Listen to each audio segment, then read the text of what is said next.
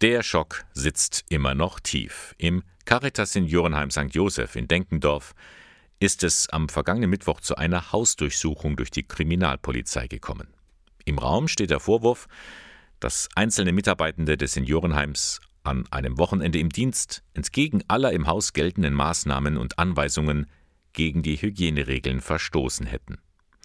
Die Kriminalpolizei prüft, ob es einen Zusammenhang gibt mit dem Corona-Ausbruch im September und der Nichteinhaltung von Hygieneregeln. Damals gab es eine Reihe von Todesfällen.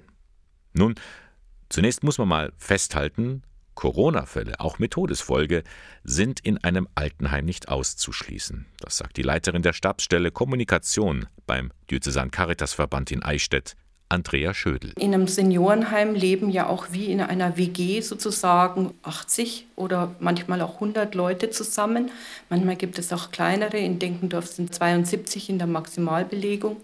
Und wenn natürlich so viele Leute zusammenleben, auch Besuch bekommen, Mitarbeiter ein- und ausgehen, dann ist es natürlich auch ein Kreis, der sehr stark gefährdet ist in dem Moment, wo eben Hygieneregeln nicht eingehalten werden. Klar ist, in allen Caritas Seniorenheimen gelten seit Pandemiebeginn strenge Hygienemaßnahmen und daran müssen sich alle Mitarbeitende halten. Ja, es hat ja lange Besuchsverbote gegeben, vor allem in der Zeit, als es noch keinen Impfstoff gab.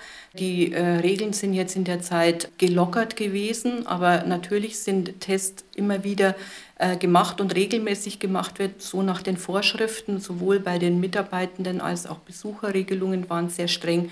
Das ist auch immer wieder auf Kritik gestoßen, weil das natürlich die andere Seite hat, dass Angehörige nur sehr schwer an ihre äh, Lieben kommen.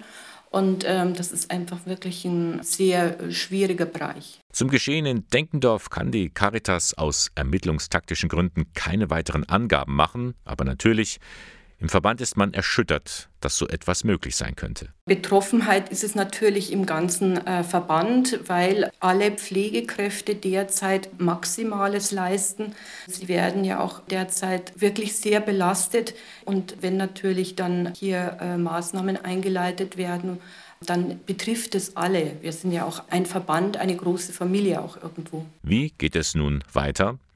Andrea Schödel informiert. Die Staatsanwaltschaft, die hat die Akten übernommen und die wird weiter ermitteln und äh, wir warten, was die Staatsanwaltschaft macht. Wir werden mit ihnen zusammenarbeiten, soweit sie eben Auskünfte brauchen, auch mit Gesundheitsamt und anderen Behörden.